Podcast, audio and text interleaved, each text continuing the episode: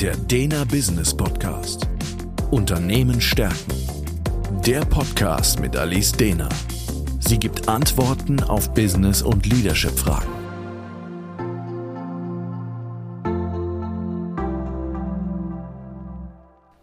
Herzlich willkommen zum Dena Business Podcast. Mein Name ist Alice Dehner und Thema heute Homeoffice. Ja oder nein? Der Status quo. Ich habe letzten Sommer bereits eine Folge zum Thema Homeoffice aufgenommen, aber es begegnet mir in Coachings und Beratungen nach wie vor immer wieder, weswegen ich es jetzt noch einmal aufgreife.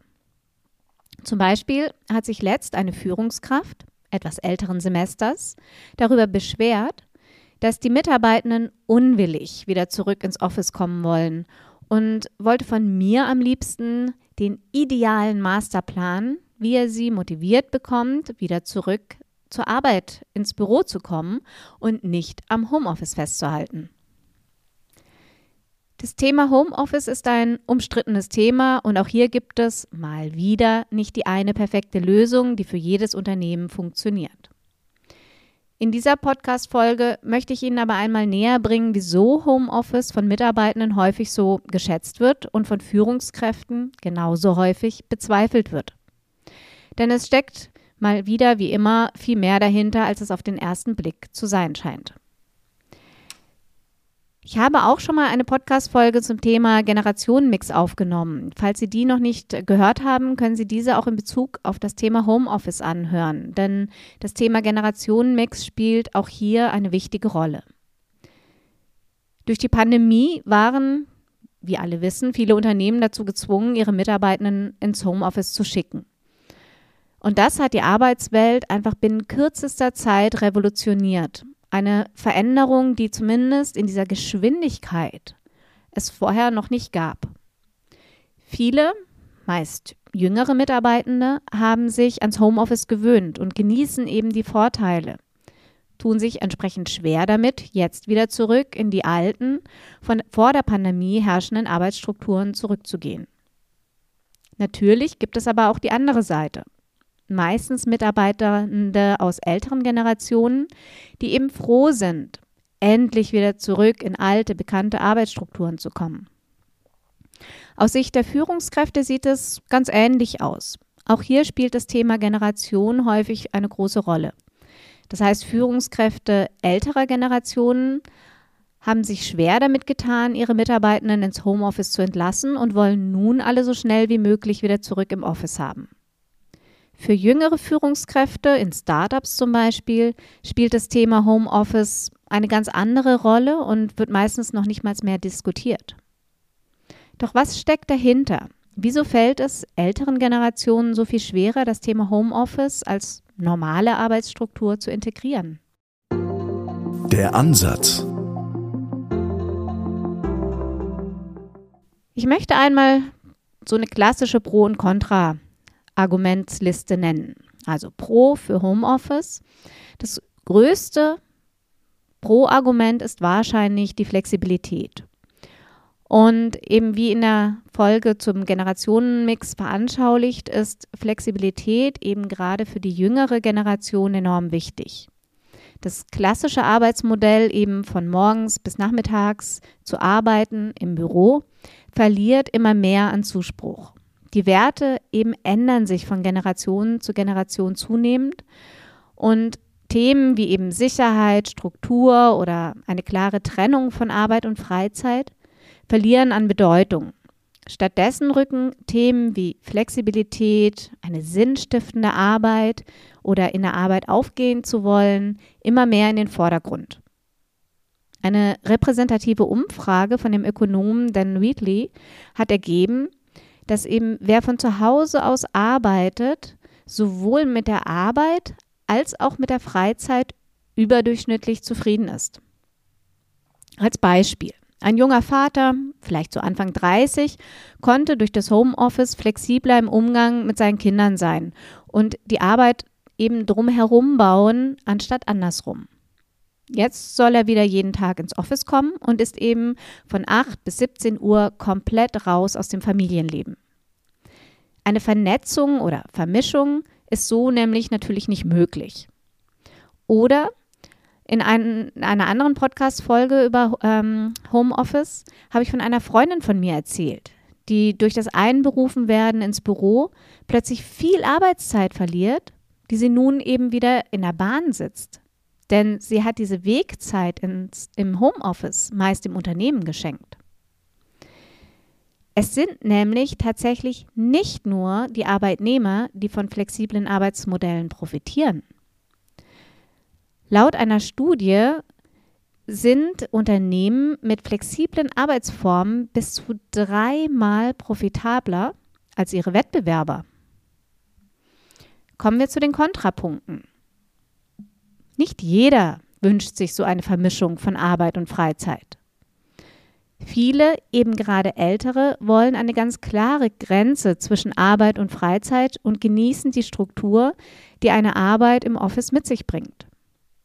Und wichtig, auch nicht jeder Typ ist für Homeoffice geeignet. Wer sich zum Beispiel leicht ablenken lässt, sollte möglicherweise besser auf die Kontrolle von Kolleginnen und Kollegen oder Führungskräften sich verlassen. Andere empfinden auch die Einsamkeit zu Hause als nicht hilfreich und treffen lieber eben ihre Mitarbeitenden im Büro. Und Homeoffice-Arbeitende sind oft unsichtbar für viele Führungskräfte und werden eben gar nicht als Leistungsträger gesehen. Die ständig anwesenden Kolleginnen und Kollegen hingegen ernten dann die Lorbeeren und wirken stets motiviert und engagiert. Dagegen wirken dann die Homeoffice-Arbeitenden, auch wenn es manchmal nur ein Tag die Woche ist, als sei ihnen eben die Karriere unwichtig.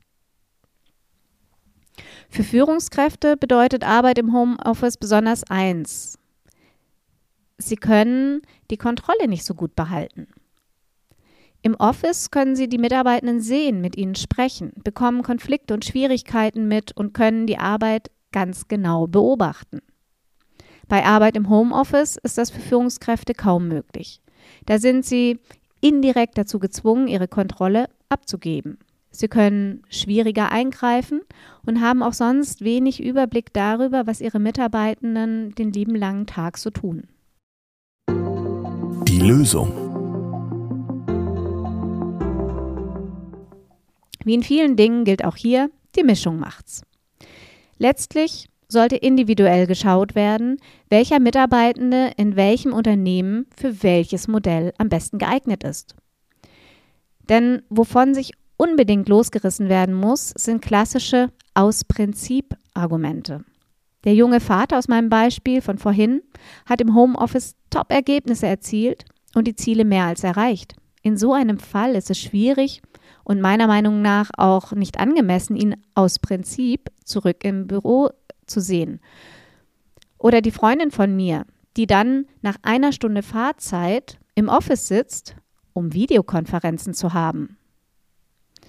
Das heißt, es lohnt sich, wegzugehen von dem aus Prinzip Argumenten hinzuschauen, was braucht wer. Weil natürlich gibt es sehr gute Gründe, als Führungskraft seine Mitarbeitenden vor Ort haben zu wollen. Befindet sich das Unternehmen in einer Krise, wie es derzeit durchaus kein Einzelfall ist, gewinnt das Thema Kommunikation an Relevanz. Steht das Unternehmen vor großen Veränderungen? Sind wichtige Entscheidungen zu treffen? Oder sind möglicherweise auch die Mitarbeitenden in Sorge um ihren Job? Dann ist es für die Führungskraft essentiell, sie zu sehen und mit ihnen sprechen zu können. Die Führungskraft muss intervenieren und beruhigen können. Besonders in Krisen ist dieser Kontakt und Austausch total wichtig. Aber es muss auch nicht zwingend eine Krise sein, die die Führungskraft dazu veranlasst, ihre Mitarbeitenden zurück im Büro sehen zu wollen. Denn was das Büro dem Homeoffice einfach voraus hat, ist echtes Teamwork, die direkte Kommunikation, Mitarbeitende, die sich gegenseitig inspirieren und voneinander lernen, eine Atmosphäre, die motiviert und anspornt, eine Arbeit miteinander statt parallel zueinander. Und so kommen wir zurück zu meinem Beispiel am Anfang. Wie bekommt die Führungskraft nun seine Mitarbeitenden dazu motiviert, zurück ins Office zu kommen? Ich denke, es versteht sich von selbst, dass eine Forderung, also eine Pflicht, nicht die beste Lösung ist. hier scheint den Mitarbeitenden durch, dass es eventuell eben nur um die Kontrolle geht. Es ist also wichtig, dass eine Führungskraft offen über die verschiedenen Beweggründe und warum eine Präsenzzeit für sie und die Arbeit des Teams wichtig ist, spricht. Zudem, wie wir bereits aus vergangenen Podcast-Folgen wissen, ist die intrinsische Motivation entscheidend. Wie regt man die intrinsische Motivation in Bezug auf Präsenzzeit im Büro an? Es muss ein Arbeitsklima herrschen, in dem die Mitarbeitenden gerne arbeiten. Eine motivierende, inspirierende und positive Atmosphäre ist total entscheidend. Also eine wertschätzende Unternehmenskultur. In den meisten Fällen kann man sich dann die firmeneigene Sauna sogar sparen. Außerdem Kommunikation. Austausch ist so wichtig. Hören Sie als Führungskraft zu. Warum bevorzugt Ihre Mitarbeiterin oder Ihr Mitarbeiter das Homeoffice? Welche individuellen Lösungen können vielleicht gefunden werden? Es gibt nun mal nicht immer diesen einen richtigen Weg, der für alle funktioniert. Eine introvertierte Person wird, und da bin ich mir ganz sicher, nicht durch verschiedenste Firmenpartys dazu angeregt werden, zurückzukommen.